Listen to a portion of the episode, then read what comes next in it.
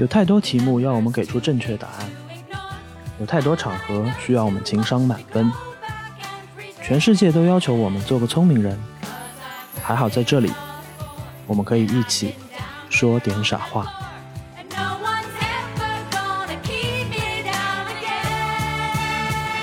普通人哪需要一下子拍一千张照片，然后从里面挑出十几张？像我们这种夏天穿冬装，冬天穿夏装，拍完以后就烧上四十度，这种事情挺常见的。我曾经有过出差三天，带了八双鞋，六套衣服。我最喜欢的就是待在家里，因为既不用化妆，又不用洗头。别的不敢说，只要够努力，在做博主这个路上，就绝对有机会。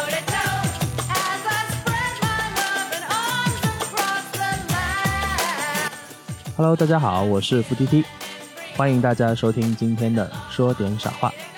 今天呢，我们想要跟大家来聊一个跟每个人都有点关系，但是好像又不那么熟悉的一个话题，就是网红。所以今天邀请到我的好朋友，哎，他已经翻了白眼，我还没开始介绍，他已经翻了白眼啊！在我心目当中非常红的时尚博主 Holly Hi，嗯，哎，不要这样好不好？好好好，就是实事求是的说就笑场了，我待会儿再捧你，你怎么办？Holly 呢，就是从我认识他的时候，他就是一直以时尚品味，然后拍得出很好看的硬照著称啊，所以我们先请他跟大家来打声招呼。大家好，我是 Holy Hi，然后朋友们也都叫我好厉害，呃，然后我主要是做生活方式的一些内容。我给大家讲一个约 Holly 来做节目之前，感觉跟约其他嘉宾不一样的点。Holly 有一回我们两个约饭，刚好赶上他从国外回来，嗯，长途飞行就是特别特别累，然后他就说：“那我们约饭还是照常，但我能不能不化妆就来了？”呃，这这个故事为什么让我印象那么深刻呢？因为我们那天还约了另外一个朋友，也是一个女生，嗯，结果不约而同的那个女生也没有化妆就来，是，对，你们不过好像不光没化妆，还没洗脸是吧？嗯嗯，对。啊，虽然不是虽然不是很想承认，但是呃，有的时候懒起来也真的会特别懒。现在你知道，就是很多博主都会教大家就是要做这种精致女孩。其实我也哎有在加入这个团伙，然后但是呃，我现在有的时候决定，因为实在工作太累，我决定放过自己，所以我选择做一个间歇性的精致女孩。好的。但是呢，我这话还没说完啊，前面说了前半部分啊，还有后半部分。但是这一次我约 Holly 说，我有个播客节目想要邀请他来啊。Holly 有一天给我回了一条微信，要化妆吗？我说我们是一个播客节目，不拍摄，不露脸，嗯，啊，不需要。后来过了两天，Holly 又回我一句，说要不我们顺便做个拍摄吧？对，其实我就想说，来都来了，既然本来就是要做内容，那我们。视频的东西东西也弄一点，音频的东西也弄一点，效率最大化，一下出产两期内容多好。对，所以我当时看到他这个二连击以后，我心目当中就有一个有点惭愧的反应，就是大家都是做内容的，然后 Holly 就很明显有这种自觉，但我不知道他这个应该称之为职业的自觉还是被逼的自觉啊，被逼的自觉。我来举个例子，就是。就是如何被逼。今天我在为品牌拍了一组手表的广告。你可以提品牌，没关系。我们这个节目将来要招商的。呃，我的挚爱爱比。好的，就是那个很贵很贵的爱彼。品牌说，呃，因为是我和我男朋友一起出镜，然后品牌就说，为什么你的手非常精致？虽然没有就是做美甲什么的，但是就看上去。整体状态都特别好，但是你男朋友就是需要修的地方还是比较多，像一些死皮啊，还有一些这种小小疤什么的这种的东西。然后我说是因为我在来之前一天我做了全套的手部护理。你虽然你看我似乎没有做美甲，但是我也涂了一层透明的指甲油，所以可以让我的指甲看上去更加的莹亮，有一种不动声色的精致。其实我觉得是。我也是，就有点被内卷了一波吧。其实是因为曾经有一次我没有做指甲，然后去拍了客户就说这个博主为什么没有做美甲？但其实我当时我的指甲也修剪的非常干净，也没有一些角质的堆积。但是后来客户还是注意到了这点，就让我觉得，那如果要是大家会比较在意的话，那我就再做好一点，起码在我能力范围内，我再做的更完善一点。所以就是听上去做博主，尤其是生活方式、时尚博主这一块，还是有很多人在江湖身不由己的这种感受的。非常卷，非常卷。对，好的，我们待会儿卷卷心菜本卷。好，我们待会儿可以来聊聊，详细展开讲讲啊，卷心菜本卷究竟有多卷？好，Holly 来给我们讲一讲这个最近工作当中的一个自己觉得很高光的瞬间吧。其实当博主，你们能看到的那些光鲜亮丽，真的只是表面的东西，背后要付出的很多东西是其实常人看不到的。虽然做每一行都很辛苦，但是可能做我们这行的辛苦是一个多维度的、不同领域工种的叠加起来的辛苦。你这个让我，我们还没有开始。我我下一个问题是要问你你沮丧的点，我还没开始。我问你高光，你已经开始诉苦了。没有没有没有，呃，我其实不是诉苦，我只是想跟大家说一下，就可能呃，做一个博主要做的事情都有哪些啊？譬如说，像我们这种需要拍摄的，首先你就是一个模特，呃，像是什么夏天穿冬装，冬天穿夏装，拍完以后。就烧上四十度这种事情，其实在这个行业里面是挺常见的。前两天天气非常热，可能三十六七八度，然后我还每天都在外面在草丛里面和蚊子一起起舞。好的，还是没有回答高光时刻的问题。高光时刻就来了，其实就比如说读者的反馈，然后他们会给你留的言，让你觉得你特别的，你写的东西对他们。有意义。前两天去看了积家的一个展，然后有一个女生是我全程在帮我做解说，然后后来她跟我解说完了以后，她说其实她是我的粉丝，她在澳洲读书以前，她说我非常喜欢就是你以前写的那些有关澳洲的那些美食啊，或者是旅行酒店的一些推荐的内容，真的这种喜欢是让人很欢欣鼓舞的。嗯，我能理解，因为我虽然不做时尚和和消费这个领域，嗯，但是因为我会写一些情感啊、流行音乐的内容嘛，还是会有一些场合，譬如说新书的这个发布会啊，或者说一些主题的分享活动啊，嗯，会遇到一些可能素未谋面的朋友，嗯，他们会跟你来说，哎，你知道吗？我是看了你哪一篇文章啊，我我对你有印象，或者我是开始 follow 你的，嗯，然后我在这篇文章当中。想到了他自己经历的哪些故事，等等等等，我觉得这其实就是很大程度上也是我们做内容的动力之一吧。是我有时候就觉得，天呐，我何德何能，就是可以拥有这么可爱的读者。其实 Holly 在私下跟我们朋友交流的时候，也会经常说起他刚刚说的那些不是公关话术啊，是发自肺腑的这个感受。呃，我觉得这一点其实说难也没有那么难，但说容易也没有那么容易，是因为。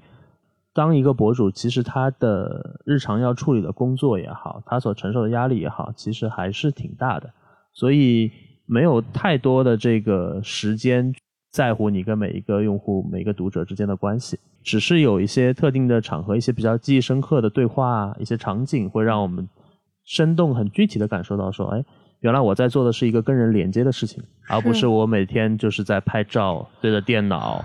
这样的事情，其实我们都会被那些很具体、很真实的人与人之间的通过内容的连接所打动。是的。然后我们还是想要聊一些不同面向的真实感受。嗯。我相信我们做这一行会有很多高光的、开心的、温暖的、感动的瞬间。嗯。但肯定也会有一些呃感受到压力的呃啊，压力可太多了。啊，所以我们还是先简单的切入，来请 Holly 聊一个。最近可能工作当中感受到比较沮丧或者比较压抑的时刻吧。我其实，呃，现在很多工作的时候会让我沮丧的是，是一些和品牌之间的合作。因为我以前特别的爱惜读者，我会怕写有一些内容，就是譬如说广告的比例部分太多，导致文章的可读性变差。就我希望这是一篇，哎，虽然它可能是广告。但是起码你可以看到一些它仍然对读者有用。对我其实蛮矛盾的，因为我所有接的品牌都是我挺喜欢的牌子，我觉得能合作自己喜欢的品牌，有点像是读书的时候被老师点名表扬的那种感觉，就是被读者认可，又是另外一个爽的感觉。这两个感觉有的时候可能会错位，对，然后就终归会有一方会被牺牲掉吧，然后这个会让我觉得很难受。因为你也不是刚开始做内容，也不是刚开始做合作，对，直到现在还是会因为这样的错位而感到沮丧吗？嗯，会。然后以及有的时候我没有觉得自己能力有多多好，但是我特别害怕在我能力范围内我没有把它做到极致。我记得你很早前几年前就已经开始做你的读者见面会，对，而且你的读者见面会跟我认识的一些其他的博主可能会有一些些差异吧。嗯我觉得他们的读者见面会当然也很丰富精彩，嗯但是呃有些时候会感觉到它是一个上对下或者是一个博主对粉丝的关系。嗯，但我印象里朋友对朋友，对，是的，嗯我印象里，你做一个可能规模还不是很大的，可能几十人的这样的见面会的时候，嗯嗯、它还是就一开始其实就是呈现出朋友和朋友的姿态的。是是是，因为我相信你的读者会在内容方面会觉得你比他们看的更多，懂得更多一点吧？为什么会采取这样的一个姿态跟他们去进行线下的这个接触呢？因为这就是我的性格。一个没有粉丝只有朋友的博主，我不觉得我是高高在上的，我会很希望和大家可以成为这种很平等的关系去进行交流。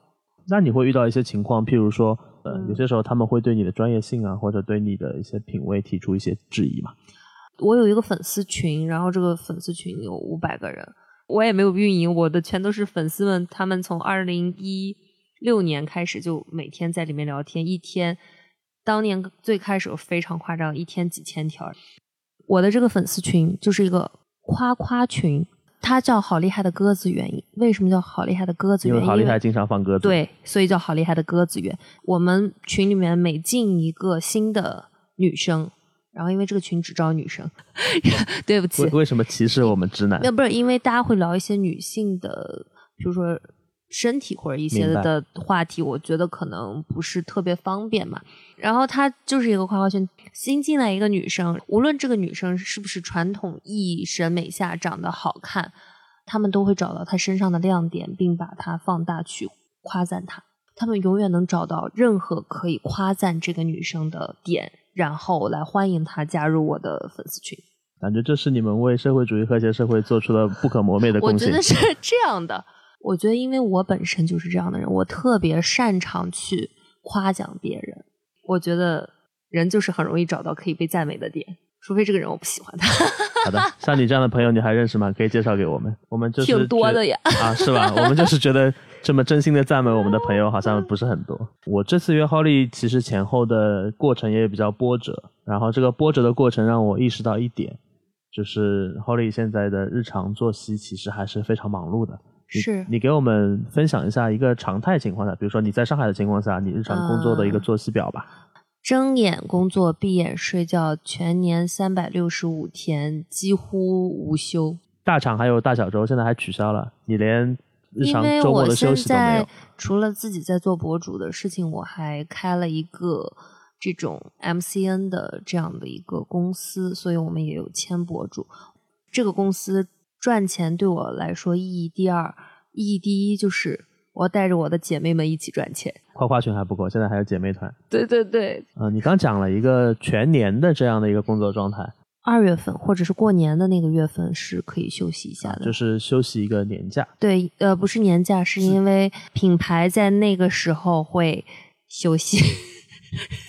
我想到了一首歌，叫《月亮走我也走》，对品牌休息我也休息。对，因为品牌那个时候一般不太会在春节继续做这种投放的动是的作，所以你不能因为自己这种病态的工作节奏就要求品牌跟你一起。是这样的，是因为品牌的工作节奏才导致了我这样病态节。啊，你你注意啊，你是个恰饭人啊，你注意一下你的措辞。嗯，我们前面讲到了，就是一个比较长时段的工作状态。一天呢？通常我以前对自己最大的放纵就是我让自己睡到自然醒，在没有拍摄日的时候，然后大概是几点？每个人自然醒的点也不太一样。十点到十一点。像我这个年纪，有时候自然醒六点就行了。好，十点到那十一点。你这就是标准的财富夕阳红的财富人体质。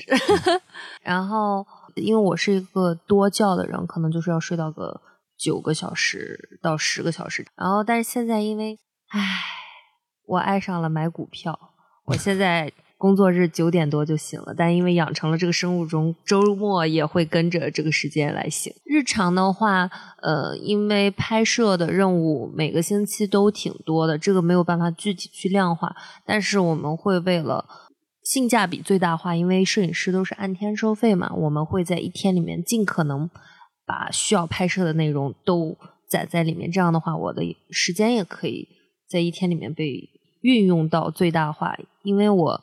一个星期可能要做三到四次的发型，每次做发型的时间也比较久。那我希望我做一次发型，我就可以干很多事情。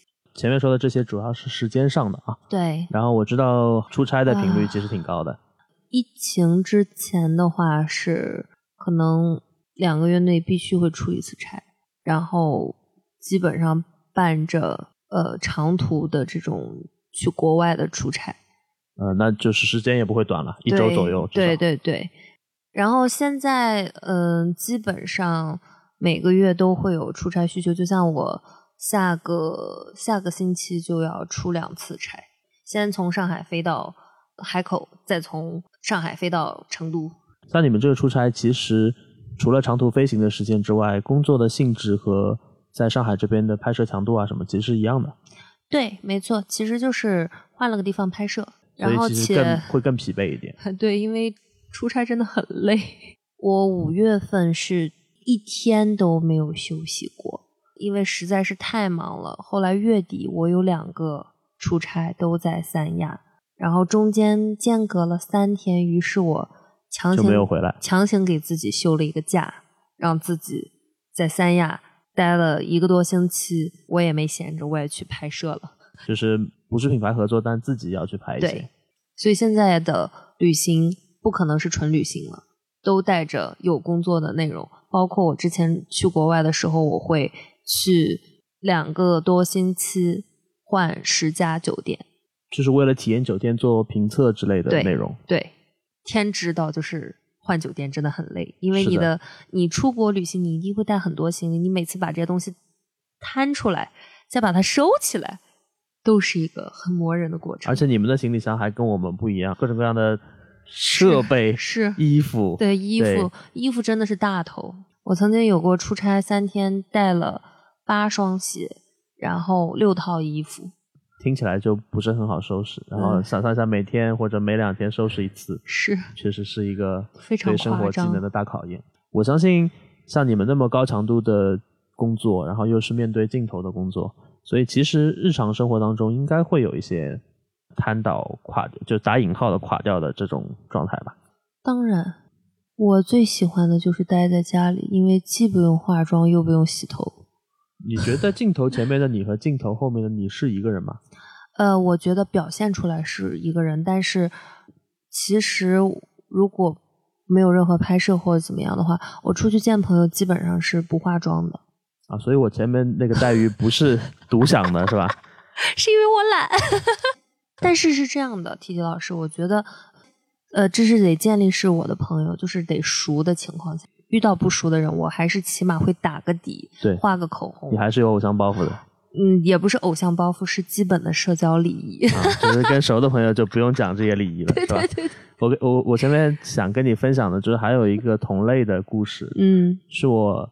前年是我毕业十周年，然后我们学校每每到毕业十周年会邀请这一届的校友回来。OK，然后我学的是新闻系嘛，嗯，所以我们这个专业的女士男女比例会比较悬殊，嗯，女生巨多，太多了。那可能我们这一届，嗯，粗略估计可能一比八、一比九这样的一个比例。我的天！然后我们朋友们听好了吗？如果想找男朋友，复旦新闻系慎重考虑。好的吧，我以为你要推荐我们系的男生，原来是慎重考虑。然后我们那天晚上就同学聚会吃饭嘛，整桌就我一个男生，其他全是女生，他们可能也没把我当男生，嗯，他们聊着聊着就从这儿聊到那儿，从那儿聊到这儿，然后最后在饭桌上开始聊起了产后漏尿的话题。我那个时候前前一句话我还在玩手机，后一句话我就噌的把头抬起来，我心想你们在聊啥？因为太把我当男生了。不是是太不把你当外人了。哦谢谢，并没有安慰到我。嗯我们扯远了，所以其实当一个镜头放在你面前的时候，你就会马上很好的进入一个工作的状态。是，但是可能当镜头别过去，当大家告诉你现在这是一个比较轻松的或者比较放松的时候，你会嗯马上让自己找到一个很好的调节的状态。我在平时出席活动或者怎么样，我拥有非常多这种华服的这种 服饰，就比如说很多礼服啊，或者是很好看的一些这种连衣裙，就是去走个红毯都没啥问题的。但是我平时自己见朋友或者自己出门的时候，夏天我就是上身白 T 恤，下身牛仔裤，然后再穿一双乐福鞋或者拖鞋就出门了。但不是那种拖鞋啊，就是好看的拖鞋。你这你这个话我之前听过很多遍，但是那些都是我采访的女性明星。我问过很多女明星一个问题：你可能最喜欢的一个时尚单品是什么？嗯嗯嗯，很多人会说就是一双拖鞋，或者是嗯就是一件白 T 恤，或者就是一条牛仔裤。对，我觉得但某种程度上也是一种标准答案，但是我相信这个标准答案背后确实是他们很真实的一个状态。现在我们看到的可能是一个人的形象，但是其实我们知道，在今天，呃，很多的图片、很多的视频内容，其实并不是一个人就能够完成的，他可能背后有一个完整的团队在那边集体的作业。是所以想问问看你，你比如说你现在的这个整体的内容团队，他们有多少人？他们的一个分工的情况？呃，我现在是有一个商务，然后他也是我的合伙人，然后我有一个全职助理，之前还有一个助理，但是因为要继承家业，就不在我这儿干了。然后还有就是我有一个内容的编辑，然后以及我有一些撰稿人。就像人家说，人无法赚自己认知以外的钱，我也一般不太写我认知 以外的东西。哎呦，得益于曾经读书的时候，玩乐储备量的确是还行，所以一直有东西可以写点儿。这个才是一个很好的招生广告。请你刚刚把复旦新闻系擦掉，来介绍一下你们的专业好不好？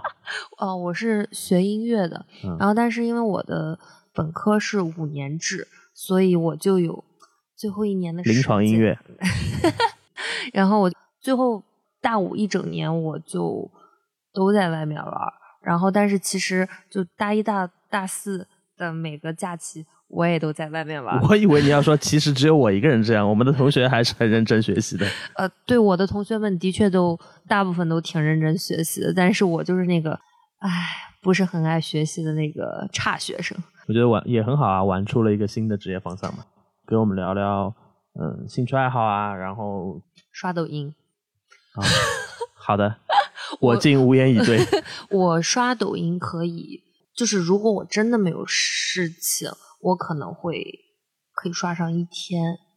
然后，但是我很多时候看抖音不是漫无目的的，我就是在看大家怎么做内容。我们就这么骗自己吧。我也经常说，我看电影、看戏是为了学习，为了工可不是作输入。我，我可是正在招一个全职的编导来做抖音的内容。那我这不还问我其他的编制？那我也在写剧本呀。我们这不是都在朝着自己的目标而努力嘛，对不对？没事，你不用胆怯，你好好说。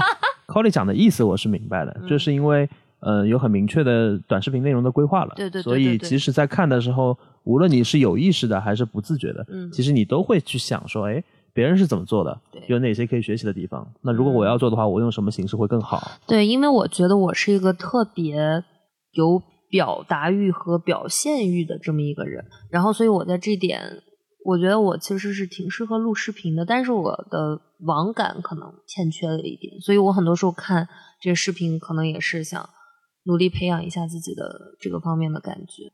你说的表达欲这个词，我挺想问你的，这跟嗯我的个人感受有一点关系，因为我可能做公众号，嗯，或者做自媒体，其实已经有几年了嘛。很多年了，我可是很多 T 年 T 了老师的好，可以了老粉儿。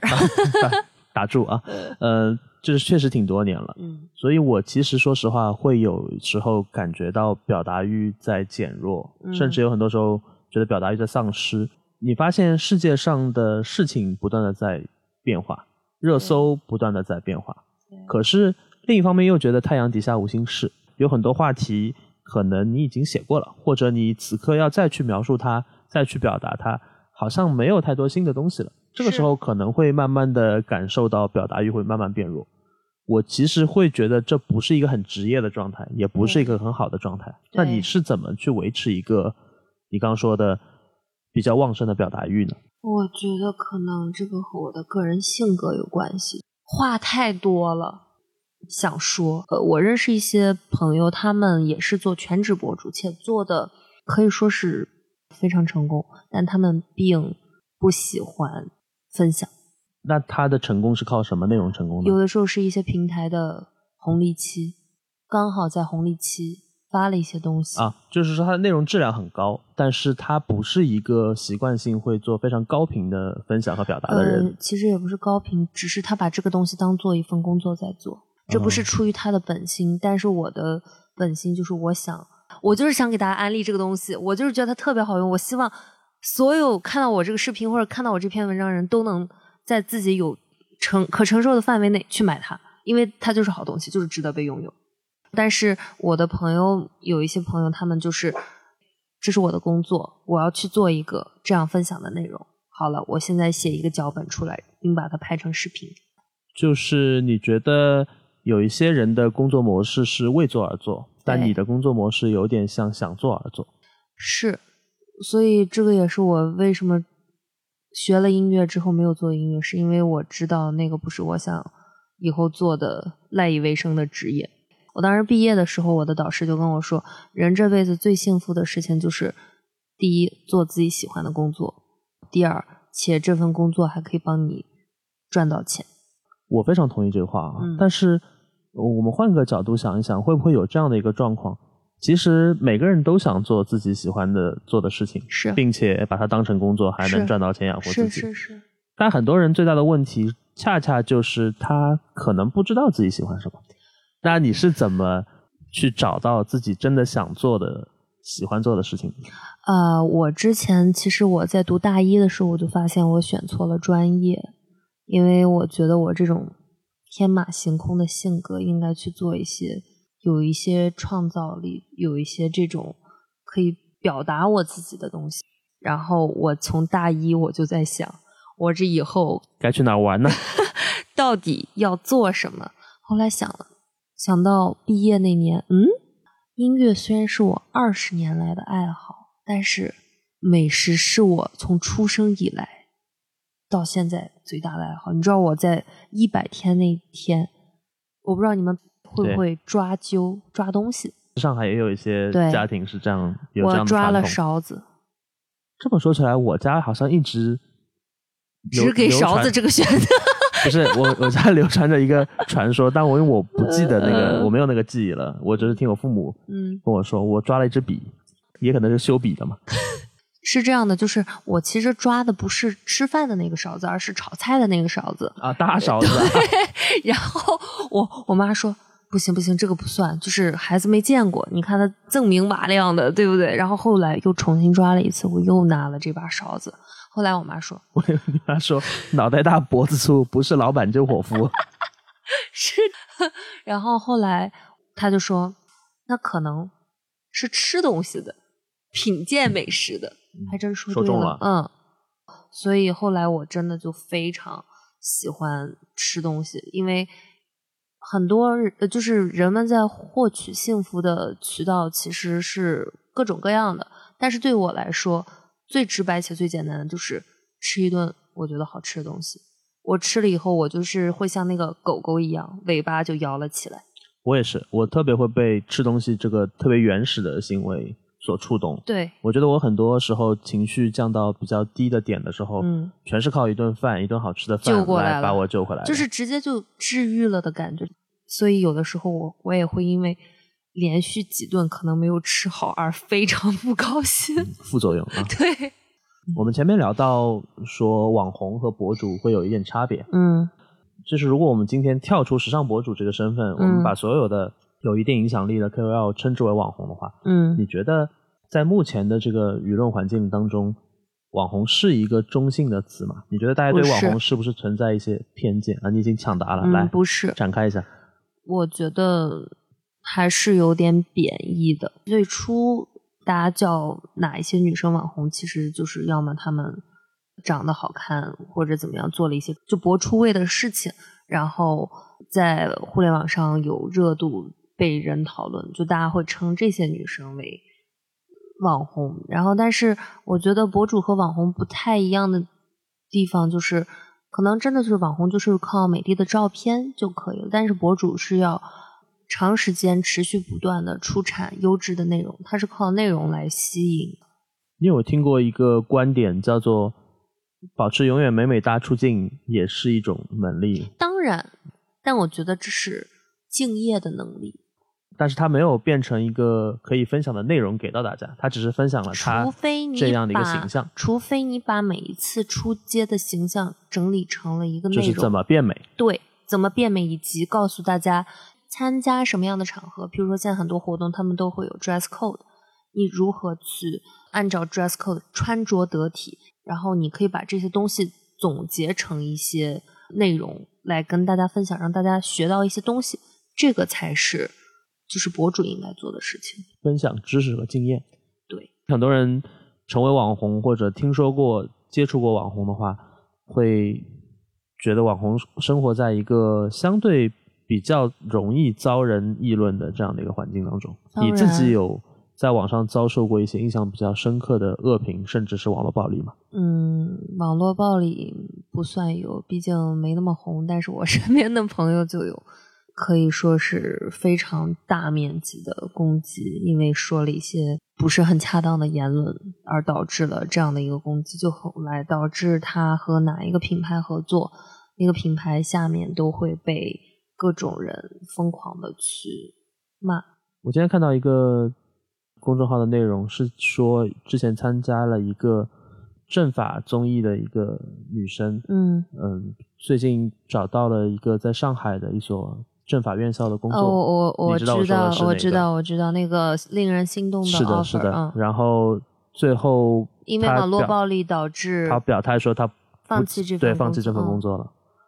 就是我觉得网络暴力，唉，真的网络是把双刃剑，嗯，然后因为有的时候人很渺小，他没有地方去为自己的不公去发声，这个时候网络很可能就成为他可以利用的一个很强的武器，来为自己去获得一些正义或者去获得一些公平，但是。与此同时，就是有一些别有用心的人，他就是要去攻击别人。就我觉得，放在现实中，真的不一定会有那么多人说那么恶毒的话。包括我自己也是，我也有被人攻击过。你你说的这个有一个非常通行的说法嘛，嗯就是说，如果你发现一个人在网络上，你们两个人并不认识，他在网络上用非常激烈的，甚至是不是特别文明的措辞来攻击你，当这个人站到你面前，假定有这样一刻的话，我相信他一定不会说出一样的话，他可能是没有勇气怕他挨打，一定不敢，嗯，对，也可能是觉得这样不礼貌，对会让别人对自己有不好的印象。是，但是但在网上，躲在电脑后面就不一样。样了。所以你在不可避免的遭遇这一些类似的事情的时候，你是怎么面对和处理这样的状态的？我这个人从小心就大，有的时候说话就是不过脑子，所以再加上个子高，的确容易成为那个出头鸟，唉，有点容易招黑。然后后来，呃，有在网上看到一些对我的评价，然后但是我当时看到以后也挺震惊的，因为就是那个让我觉得他们说的人我并不认识。一开始看了以后，第一次看的时候真的挺难受的，甚至还大哭了一场。然后但哭完了以后，后来我就想开了，就是一个是像你刚才说的，现实中如果他站在你面前，他一定不会说那样非常恶劣的话。另外一个就是，说实话，我的生活真的过得挺开心的，也挺幸福的。我觉得，如果我真的是像他们所说的那样的话，那我相信我也不会拥有这么多爱我的人。那过好自己的生活，开心最重要。别人的想法真的不是那么重要，但是这个也是要 不断的磨练才能有的一些小体会，所以还是人生需要经历挫折。这个我懂啊，就是你想明白这个道理很简单，但是真的遇到了类似的事情，还是会有一个消化情绪的过程，还是会有一个学会释然的过程。是，就像我们经常听和说马东的一句话叫。被误解是表达者的宿命嘛？是是是。很多人其实，呃，我们当然都很认同这句话啊。但是其实很多人是把它当做一个至少阶段性的逃避的借口在听在说。是。直到有一天他真的理解了、扛过来了，他才会把它变成一个释然的这样的一个结束吧。是是是。接受下来，因为你知道去年有一个一度登上热搜并且被广为传播的事件，叫拼单名媛。啊啊啊！嗯，知道。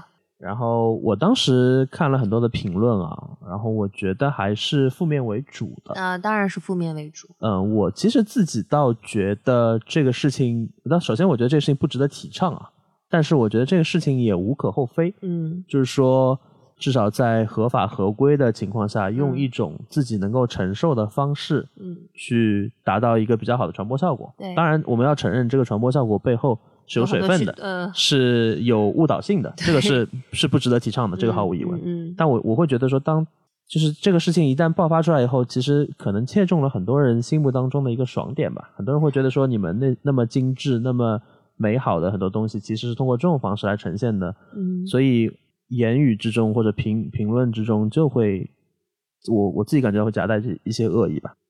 因为我和其实酒店很多也都。很多酒店品牌也都关系比较熟。其实他说这个拼单，尤其是在这种非常好的酒店里面，嗯，做这个事情不太，就是我觉得这个事情一定是有的，但是半真半假。因为首先这种高级酒店，如果办生日趴，你都要提前去报备信息，对，所以。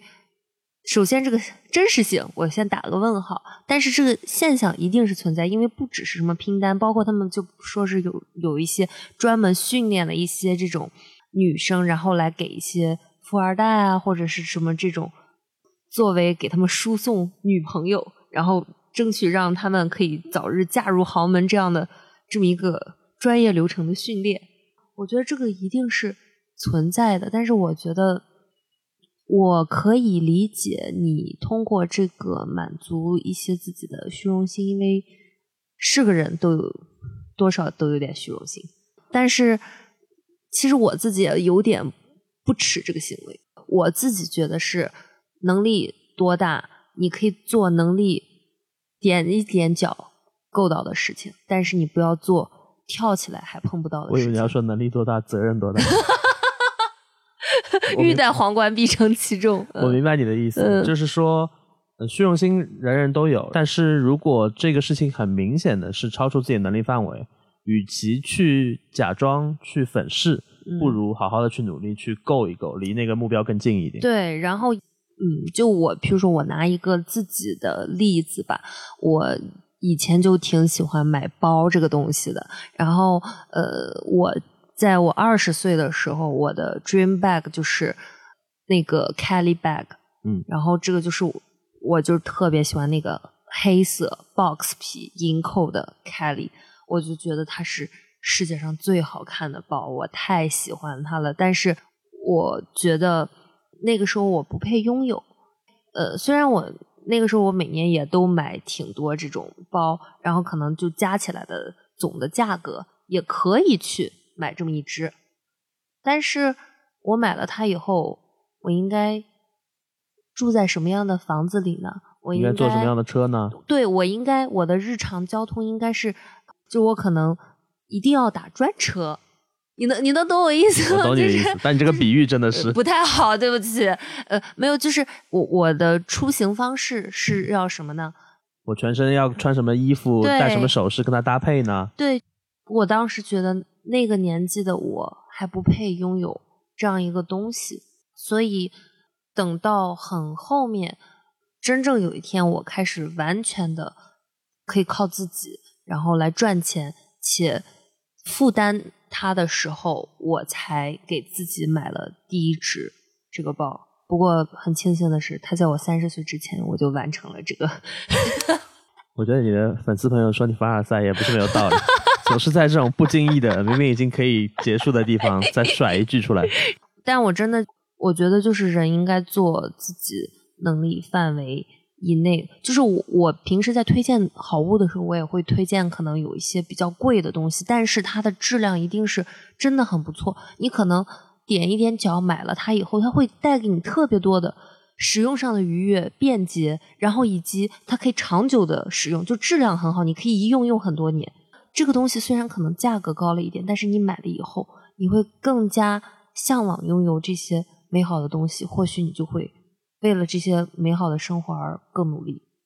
踮起脚尖就更靠近阳光。我只有这一千零一个愿望。天呐，T T 老师这个歌单是事先准备好的吗？一个比一个。我我有个我体内有一个开关，就是会触动这种歌词相关的。我们想象明星的生活的时候，我们就会想象，可能明星和明星谁跟谁之间关系很好，是好姐妹；谁跟谁是不太对付的。嗯啊，我们会想象这个男明星跟那个女明星之间是不是会有一些可能暗生情愫的东西。嗯哼嗯，我相信大家对于自己喜欢的和了解的博主之间也会有一些想象。你觉得博主之间有？这样的圈子的存在吗，然后这个圈子会有这种人际的压力存在吗？有人的地方就有人际压力。我不说别人吧，我个人一直是秉承着与人为善的原则在进行和所有人的交往。有的时候你对别人不经意的善意，就会得到很多呃善良的反馈。我觉得是这样，所以我一直秉承的原则就是广结善缘，然后。虽然是秉承这样的原则，但是总是有人和你讯号就是对不起来。你知道，博主这个圈子也很内卷，品牌的资源有的时候可能有就这么多，哎，给你了，那他就没有了。蛋糕就这么大。对，但是我之前一直想的就是啊，这个蛋糕这么大，你吃一块我也吃一块多开心呀！所以我一开始，我曾经有帮过。刚认识的朋友就介绍品牌的资源，因为他当时跟我说，他刚开始做博主，这是他第一次因为成为博主而出差的这么一个旅行。我们在那次旅行中相识，当时我对他的背景一无所知。我说：“哎，那你我说你想要什么样的品牌？想认识一下。”他就说：“哦，我可能想要什么什么。”我就马上给他拉群，结果这个人就惊了。他现在是我的好朋友，但他当时他就惊了，他就在想啊。怎么还有这样的人？因为他觉得很多人都是会藏着掖着自己的资源，但我就很喜欢分享，没有一点防备，也没有一丝顾虑。对，希望就是大家可以因为我作为一个纽带，然后都有可以彼此帮到忙的地方。我现在除了自己做的这些事情以外，我还是朋友圈的免费 link in。就是我是帮大家去，我是我是猎头，我不是 HR 了，我是猎头，我是大家的免费猎头，且我已经拉成过好几个。就是我不知道为什么大家都来问我要人，然后我也会帮各种各样的朋友，只要是有点交情的，我都会帮他们提供一个我的福利，就是沪上热门餐厅订餐服务。啊，是我我也享受过这个福利。我们前面聊了很多做博主相关的东西。如果有一个人他跟你说他想走时尚博主这条路，你有什么经验和教训可以来分享吗？首先，我觉得当博主的一个原生动力就是你一定要热爱分享。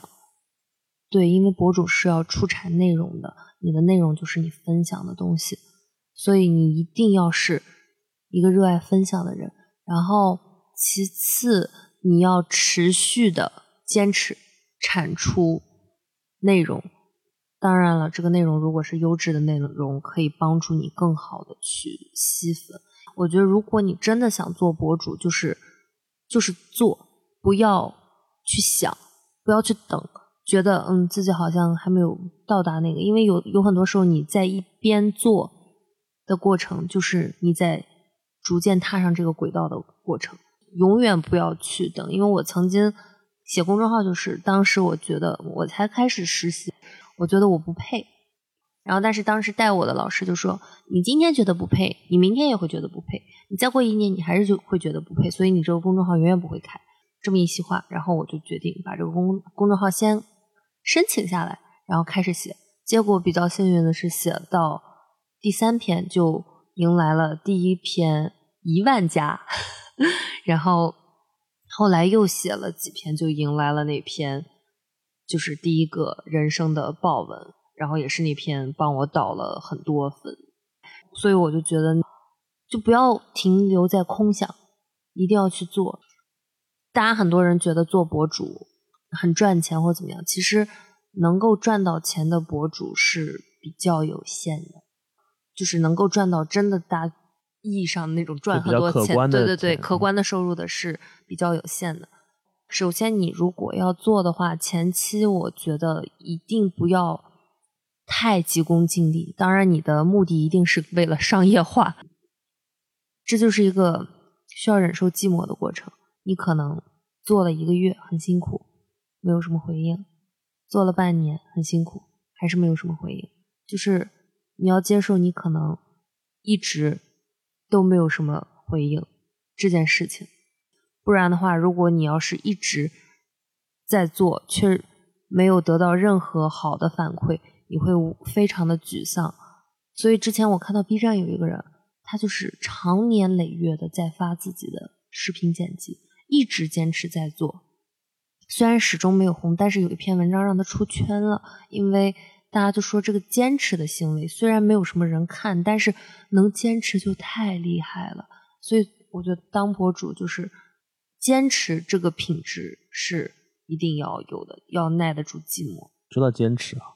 你知道我很喜欢李宗盛吗？嗯嗯，我看过李宗盛的一个访谈，这个提问者问他说：“做音乐创作这一行，嗯，究竟是天赋重要还是努力重要？”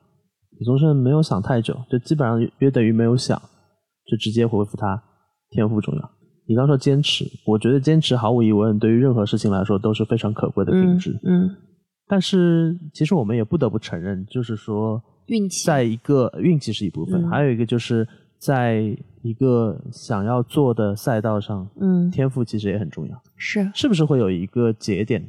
假定有这样一个问你的人，你会跟他说：“算了，你不要做这一行了，坚持可能只会让你心更累，状态更负面。”有一些人的确是不太适合做的，就像我刚刚说的，如果你不是那种天生喜欢分享的人，你去做了这个，的确就是他无法让你得到快乐。但是你刚刚说天赋更重要，因为博主也是需要一些创作的东西，但是那个和艺术创作又不一样。艺术创作一定是天赋第一重要，但是努力也绝绝对不容忽视。世界上有几个莫扎特呀？我们写公众号的人经常会引用一句话，叫“以大多数人的努力程度，还没有到拼天赋的阶段”。对，没错，真的没有错。就是你任何一个职业。工作达到，我记得是说达到多多少个小时都可以达到一个大师这样的级别的能力，所以就是很多人其实是并没有努力到那个份儿上。然后，但是做博主，我真的觉得努力非常重要。就是我看到太多人，他们可能本身的条件没有特别好，譬如说他看上去没有那么时髦，但他却想做时尚博主，或者是。其他一些方面，就是可能看上去会这个天赋弱一点，但是人家就是靠拼、靠努力，硬是在一些新的风口或者怎么样拼出了一片天。所以我就是觉得努力永远是最厉害的。包括像李佳琦、薇娅这样的现象级的呃主播，对他们也不是网红，他们是主播，然后也是一样。他们每天在做的工作，绝对不是一般人可以做的。就真的，大家不要羡慕他们赚的那么多钱。你们如果去尝试着做一下他们的工作，能坚持下来，哪怕只要一天、一个月，都算你厉害。大多数人根本坚持不了，根本坚持不了。因为我我之前我说一个我身边的同学的例子吧，就是我的初中同学，他在做淘宝的第一年就流水过亿，他也因此去过天猫大会还是什么的进行这样的一个分享。然后我其实对他的这个成绩来说，我是觉得非常厉害，但是我觉得他值，因为我之前看他朋友圈就是三百六十五天。每天都在外面拍片，无论发烧感冒，风雨无阻，然后做各种的服装搭配，付出了常人难以理解且可以接受的辛苦，就是牺牲了很多我们其实日常生活当中比较容易得到的东西。对对，然后每天都是过的一样的平，像打了鸡血一样，然后睡很少的觉，所以我就是觉得努力太重要了，别的不敢说。只要够努力，在做博主这个路上，就绝对有机会。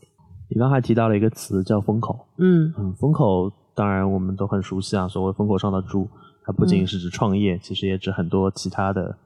但是，任何一个博主，无论你在哪个领域，无论你主要耕耘哪个平台，嗯，它都会有一个生命周期，嗯。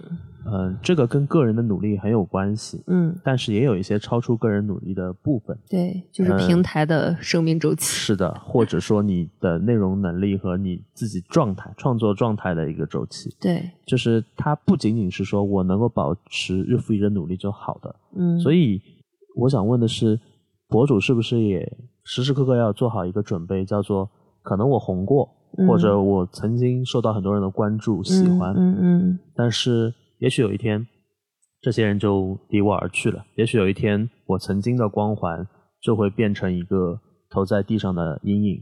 嗯，你觉得博主要做好这样的准备吗？你觉得这是一个大概率甚至必然会发生的事情吗？当然呀，因为你我们做公众号的，就是二零一三年公众号开始，是，然后差不多在一五年左右，这是一个它的。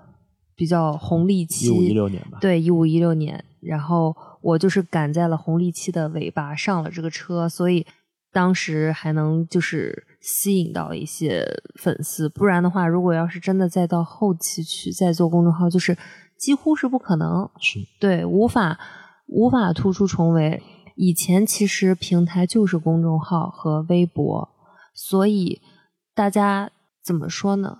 竞争力不是那么的大，因为真不是所有人都能写公众号，然后也不是微博你发了就都会有人关注，然后但是后来随着平台越来越多，流量被越分越广，然后新兴的平台就衍生出了更多博主的这样一个群体。像现在短视频如此的流行，就相当于又又把流量又给分掉了一波。那你说公众号的那批人何去何从呢？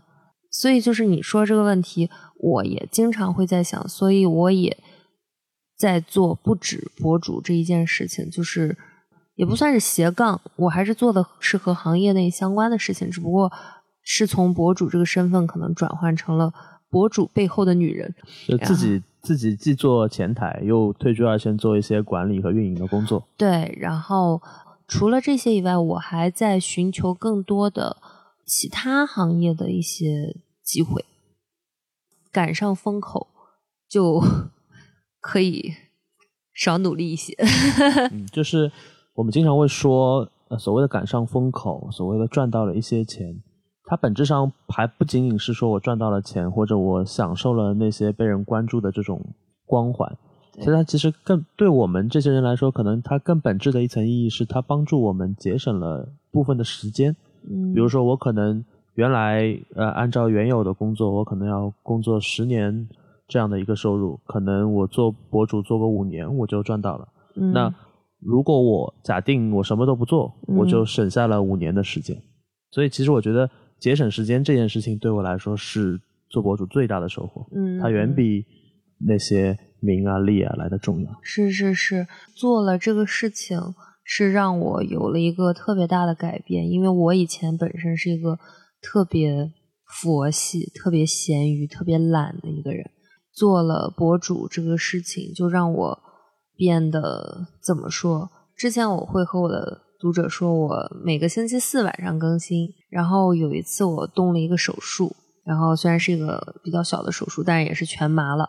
啊，第二天呢，我还在吐胆汁，但是我后来就坚持起来，开始写稿，因为我和读者有一个承诺，然后我要那天更新，所以就算是刚做完手术的第二天，我也去，就是我真的是强撑着起来，因为那个刀口还在肚子上，所以你知道要做起来还是不是很很疼对，觉得这个是特别特别厉害的一个事。我我其实因为当时真的就是开始写没有那么久，所以其实还是挺珍惜大家对我的这种期待和信任。但后来不要这么说，现在你也珍惜。不，但后来我放鸽子放的太多了，啊对 所以你都有自己五百人的鸽子园了。所以大家一定要努力的守住自己的 承诺。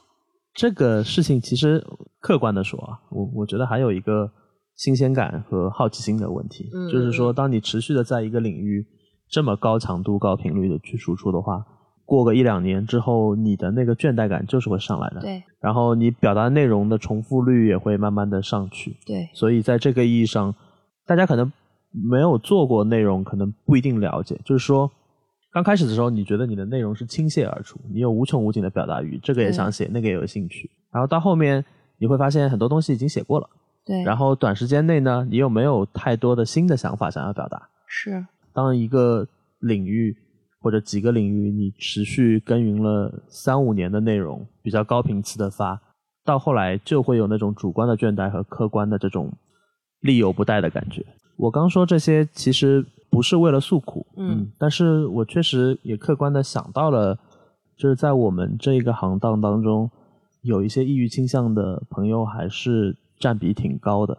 非常高。我觉嗯得，就像我们前面讲到的，他可能有一个高光的周期，对所以他可能无法接受一下子可能回到了原来的状态，嗯，甚至他会把这个其实还可以的状态看作大不如前，还不如不要从事这一行。嗯嗯嗯，所以我想问你一个央视办的问题：你幸福吗？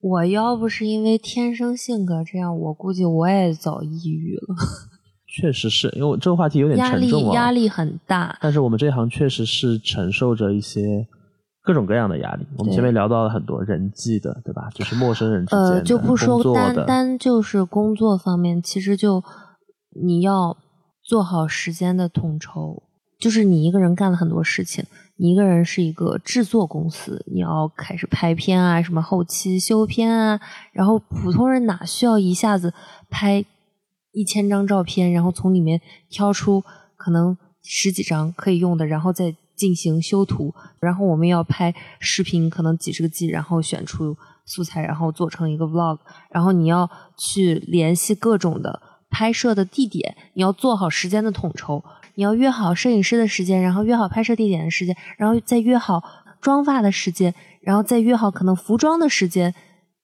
再加上自己的合适的档期，所有的东西都要在统一的一个时时刻进行，真的挺难的。而且我其实，在做这行之前，我不知道什么东西叫做焦虑，我从来没有焦虑过。嗯，也不能这么说。期末考试的时候，我刚才让你审视一下你的措辞，再说一下。期末考试的时候，但你确实是一个比较乐天的人，对对对就就是不太容易感受到比较强烈又持久的焦虑感。所以我真的是没做这行之前，我的生活中基本上不太会出现焦虑这种状态。然后，但是在做了这行之后，一个是这么多事情全部都积压在一起，然后全都是需要在我没有助理之前，这些事情全部都是我一个人去协调。我又本身不是那么擅长去做这件事情的人，所以它会让我觉得有点能力上的不足导致的焦虑感。嗯，再就是内容上，我觉得没有做到我的极致。我不求他能有多好，但是只求我问心无愧。我希望能在我能力范围内做到最好。有的时候做不到最好，我也会很焦虑。所以你讲的这个焦虑，一方面就是说，从事这份工作之后，慢慢的学会和接受了焦虑就是你的常态，你可以和他带着焦虑日常的共处了。是另外一方面就是你觉得跟这些焦虑共处的过程本身也是倒逼你的能力不断的迭代进化的过程。是，我现在就是不断的在进阶的一个过程。我现在在做的很多事情或者怎么样，放在以前我根本想不到我可以这个样子。然后，但是现在我就有的时候我会觉得自己好像有点厉害，就是我能去驾驭很多以前完全不敢想的事情。不和别人比，就单和自己比，就觉得哎呀牛啊！你有听过海明威写过一句话，说真正的高贵就是优于过去的自己嘛？哦，那我现在听过了。那我很高贵，而你不配。嗯，你最近想到自己的这个博主的状态，这条博主之路的时候，嗯，会有哪些庆幸的时刻吗？或者会有哪些后悔的时刻吗？庆幸的时刻，一个是我在我的导师的。点播下面，勇敢的迈出第一步，这个应该是我最庆幸的，因为其实我更新也非常佛系。我以前就是出去度假的时候，可能一两个月我都不更新一次。有点后悔的是，我觉得我有点错过了一些红利期。但我觉得以你的坚持和目前在做的事情，其实已经很好了。固定的固定的红利期肯定会错过，每个人都会错过的。但是后面的风口也会赶上的，因为你其实没有就踏空过后面，在你入这一行之后，后面发生的事情是，但是就是我觉得很多时候我还是有点懒，当然也是因为现在事情实在是太多了，导致我其实有很多内容我挺想做的，但我没有那个精力去做了，因为真的连睡觉的时间都被挤压的很有限。我我觉得我后悔的点是，如果曾经的我。在我很空闲的时候，那个出去可以一下休一两个月假期而不更新的我，如果那个时候我可以努力一点，会更好。就像我小的时候弹琴一样，我虽然考上了音乐学院，但是我时常会在想，因为我小的时候弹琴真的是偷懒耍滑，就是太多这种靠小聪明的，唉，偷懒。最后悔的就是。花有重开日，人无再少年。少年的时候多努力一点，少壮不努力，老大徒伤悲。没有，以后可以偷懒的高度都会变得高一点。好的吧。所以那个时候也是觉觉得在想，如果当时多勤奋一点，多更新一点，说不定会比现在更好。所以下一个问题，我觉得都不用回答了，是吗？我都可以替你回答。如果再给你一次机会的话，你还是会选择走现在这条路？当然，因为这个是我所热爱的事情。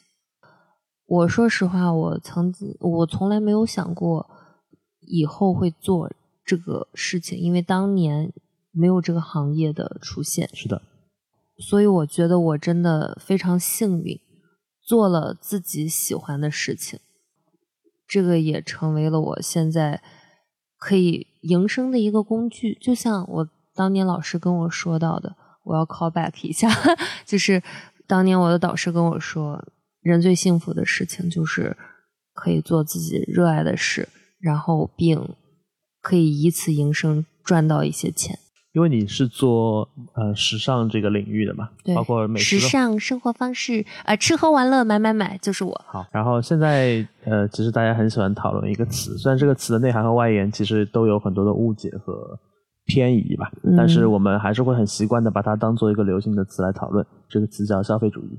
嗯，呃，然后很多人提到消费主义的时候，可能会带着一个偏负面的预设来讨论它。对，我个人其实觉得消费主义是一个中性词吧。嗯，我也觉得中性。对，所以想听听你对于这个词的理解，因为你毕竟每天都在跟这些消费品打交道嘛。对，凡事过犹不及。鼓吹消费主义不是那么的可取，就是夸大消费主义可以带给生活的这种影响不是那么的可取，但是杜绝消费主义也就是有点过犹不及。我不是很认可这个观念，因为在我看来，我我很喜欢买东西，每个人都有一些瘾，比如说有些人有囤货癖，有一些人有收集其他一些。邮票啊，或者怎么样，就是每个人都有自己的爱好和一些瘾。每个人都恋物。哎，对，我觉得我我就是一个很恋物的人。我能从买到一些好东西，它会让我觉得在使用的时候倍感愉悦，就是它是可以给我带给幸呃带给我幸福感的好物。我觉得拥有这样的东西本身并不可耻。一万块钱一件的羊绒衫，那种什么 baby cashmere 做成的这种羊绒制品，和同样是一万的配额可以买五百块一件的这么二十件，然后款式，年轻的我可能会选择款式，但是现在的我一定会选择只买一件，但买一件可以陪我很久，风格隽永的这么一件产品。我希望大家可以在能力范围内给自己买最好的东西，不是说你要超出你能力范围，你一个月赚三千块，你要给自己买一千块的面霜，我觉得就是有点不太 OK。但如果你一个月赚一万块，给自己买一千块的面霜，我觉得是可以的。你可以奖励一下自己，因为有的时候你在用好东西的时候，那种心理上的被按摩的感觉是很很惬意的，就是会让你觉得。啊，用好的东西真好！我要为了经常可以用到这种好的东西而多努努力。所以我觉得，就是大家一定要在能力范围内给自己最好的这种的体验。甚至有的时候，我会觉得，在能力范围内，你可能稍微垫一垫脚，可以触碰到的东西也是可以的。但是可可能它只能作为你一年里面奖励自己的这么偶尔的几次。关于时尚博主这条路的未来，你自己的个人规划大概是怎么样的？我的个人规划，我的个人规划就是时代推着我走，我没有个人规划，就是我的人生到现在全部都是。指的长线是以年计是吧？嗯。人生的规划也没有，我全部都是及时行乐，然后走一步看一步。尤其因为疫情这件事情的到来，让我知道，有的时候你做那么多打算，真的。不一定有什么用，瞎打算对，真的不一定有什么用。就是大家何必自寻那么多烦恼？好，我们节目惯例，我们最后还有一个常规的问题，就是请浩丽来给我们聊一聊，在你成为时尚博主或者生活方式博主的路上，影响你比较深刻的一几个文艺作品吧。我说一个我的老本行吧，就是音乐。我特别喜欢巴赫的作品。很多人会觉得巴赫非常的晦涩，但是我觉得巴赫是难得作曲家中理性与感性完美融合的这么一个人。就是他的音乐非常具有音乐性，但是他的作曲技法又充满着理性。我是一个喜欢先苦后甜的人，然后巴赫的作品就有很多是前面会有各种的矛盾冲突，听上去非常的。刺耳尖锐，但是每次在这首曲子快要结束的最后几个小节，你都会感到峰回路转，然后突然就从一个极度不和谐走向极度和谐，感觉是先苦后甜。突然之间，你就你的那些付出的努力和痛苦都有了很好的回报，然后你就会看到。一个大大的太阳，或者是一道圣光出现在你面前，真的就是我每次听他作品都是会有那种感觉。包括我其实可能难过的时候，我去弹他的作品，我也是会弹完了以后心情就好了，因为就是让我觉得，可能前面再多荆棘，只要你去坚持，总会迎来这么一个光明的一刻。最喜欢听或者最经常弹的巴赫的曲子是什么？平均律钢琴曲集。挑了一个有难度的，一整本儿。然后，但是我很喜欢听他的管风琴作品，巴赫的作品非常值得一听。好的，一开始说自己不接触文艺作品啊，然后也只给我们抛一个那么宏大，但是确实还蛮震撼的。对对对对对。我我平均率听的很少，嗯，但我很喜欢哥德堡啊啊，哥德堡可是。巅峰，T T 老师一上来就给我来了一个金字塔尖尖儿。好了，我我们的商业互吹就到这里结束吧。没有没有，哥德堡真的是神神的杰作，对神的杰作。好的，希望我们今天的聊天和分享可以给大家带来时尚博主背后可能大家感兴趣但不那么了解的话题。我相信 Holly 给大家分享的那些很真实的状态，甚至你们会觉得这个人有点过于。口无遮拦，有啥说啥到一定程度了啊！是，但是我我相信正是，但我和大家说，真实一定好过不真实，因为真实的人会拥有很多朋友。啊，好的，呃，然后，呃，我觉得今天其实对我来说也是一个很很有触动的夜晚啊。我们是在晚上录制的，嗯、因为 Holly 讲的很多状态、很多情绪、很多想法，在我自己做内容这条路上，其实也有很多时刻有类似的这样的观念。嗯我相信，不仅是做内容，从事每一份自己热爱的事业，都会有这样的时刻、这样的情绪。呃，也希望今天所分享的这些东西，能够让大家想起呃你们自己的那些瞬间，能够触动你们的那些回忆。啊、那我们跟大家打声招呼，我差点要哭了，你突然就让我打招呼。感谢感谢大家收听今天的说点傻话，嗯那我们下期再见。拜拜。当我卸下睫毛膏，脱掉高跟鞋的脚，是否还能站得高？当一天掌声变少，可爱有人对我笑，